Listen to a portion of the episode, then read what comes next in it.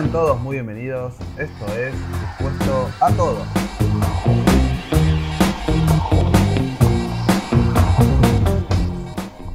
¿Cuántos de nosotros pensamos alguna vez cómo vamos a hacer para pagar lo que debemos pagar si no nos alcanza la plata? ¿O cuántas veces pensamos en buscar un mejor trabajo y no sabemos por dónde empezar? ¿Cuánto tiempo nos llevó tomar la última decisión que tomamos? Yo no creo que esté mal preocuparnos por esas cosas. Inclusive siento que es normal y que está bien preocuparse por ciertas cosas que nos incomodan o que nos molestan. Por ejemplo, el tema del dinero. Ya he hablado de esto en otro episodio. Pero el tema del dinero es algo que a la gente eh, lo incomoda mucho, le preocupa mucho y es entendible. Acá en Argentina, por lo menos, está muy dividido eh, las clases sociales respecto a los ingresos de cada familia. Lo mismo sucede con el trabajo. Es difícil encontrar trabajo. Lleva su tiempo, lleva su dedicación y hay que saber por dónde comenzar. Pero ¿Por qué a veces nos apuramos a tomar ciertas decisiones? Creemos que decidirnos rápido va a solucionar nuestros problemas. Sea cual sea, creemos que lo va a solucionar. Y no es tan así. A veces una decisión inclusive puede empeorarlo. Por eso a veces resulta importante evaluar las opciones y tomarse el tiempo para tomar la decisión correcta, dentro de lo posible. Es verdad que a veces no contamos con el tiempo suficiente para pensar detenidamente qué es lo que tenemos que hacer. Pero, ¿por qué digo que tomar la decisión correcta puede costarnos caro? Porque a veces puede ser lo que no esperamos. Con respecto a un trabajo, puede ser que nos ofrezcan cierta cantidad de dinero y cuando digamos que sí, puede ser que no era la cantidad de dinero que nos ofrecían, o puede ser que nos dijeron que íbamos a estar en blanco, que íbamos a ser trabajadores formales y al final no lo somos. Lo mismo pasa con eh, los ingresos, con nuestro dinero. Hay que pensar en qué gastamos las cosas. A veces creemos que por darnos un gusto y comprarnos lo que queríamos hace mucho tiempo nos va a, solucionar, no sé, nos va a hacer felices de acá en más, pero al final sufrimos más por lo que tenemos que pagar que por lo que compramos. Y así con todo, inclusive con las pequeñas decisiones de la vida. La vida se trata de tomar decisiones todo el tiempo. Por eso yo siempre recomiendo hacer los pros y los contras de lo que tenemos que decidir.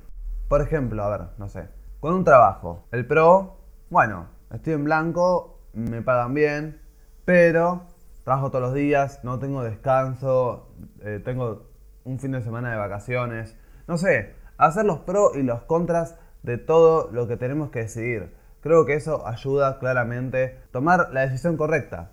No digo que sea fácil, ni mucho menos. He pasado por eso de tomar decisiones y no saber qué hacer. Inclusive en lo personal me tomo mucho tiempo para decidirme y no creo que esté mal. Pasa absolutamente lo mismo con las relaciones de pareja. ¿Cuántas veces nos ponemos a pensar, uy, pero estoy hace tanto tiempo, ¿qué voy a hacer? Eh, siento que no es lo mismo que hace dos o tres años. Bueno, es ahí donde uno se tiene que sentar y ponerse eh, a evaluar qué es lo que realmente quiere.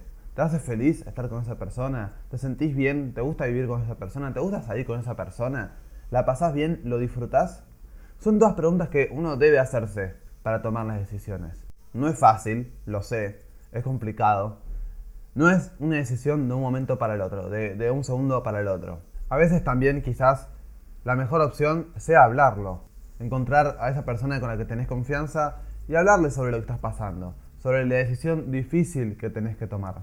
Aunque de todas maneras esa persona no pueda decidir por vos, obviamente, pero quizás si te ayude, quizás si te dé un consejo, quizás es una persona que ya pasó por lo mismo, que ya tuvo que tomar una decisión similar a la que vos tenés que tomar. Ahora les voy a recomendar 5 pasos para tomar decisiones. No quiere decir que ustedes tengan que seguirlo, simplemente es una recomendación. En el primer paso, debemos definir objetivos y prioridades. Es decir, definir qué se busca, qué es lo que queremos lograr con la decisión que queremos tomar, cuáles son sus ventajas y sus desventajas. Como ya he dicho, sus pros y sus contras. Bueno, en el segundo paso tenemos buscar y seleccionar alternativas. Como había dicho también, a veces no contamos con el tiempo suficiente para pensar qué es lo mejor y nos quedamos con una u otra hay que tomarse ese tiempo, por más que cueste. por más que sientas que no lo tenés. ¿Cuáles son las alternativas que tenés? ¿Cuál crees que es la mejor de las alternativas? Bueno, la tercera opción me parece que es opcional, depende de cada uno, sería comunicar la decisión. Puede ser que sí, puede ser que no, depende si tenés a alguien de confianza, si no lo tenés, puedes no comunicarlo, no decírselo a nadie, está todo bien. Y la última y más importante es no procrastinar, es decir, ejecutar. Tomaste una decisión, hacelo. Decidiste cambiar de trabajo, cambia de trabajo, ponete a buscar trabajo. Decidiste terminar con tu pareja porque no sos feliz, termina con tu pareja. No es fácil, lo sé, no es fácil ejecutar una decisión, lleva su tiempo, también están los miedos, y lo entiendo, pero tarde o temprano vas a tener que hacerlo. Ahora sí, cerrando el capítulo del día de hoy, muchas gracias a todos por haberlo escuchado, espero que lo hayan disfrutado. Pueden seguirme en Instagram donde subo contenido exclusivo, guion bajo, dispuesto a todo.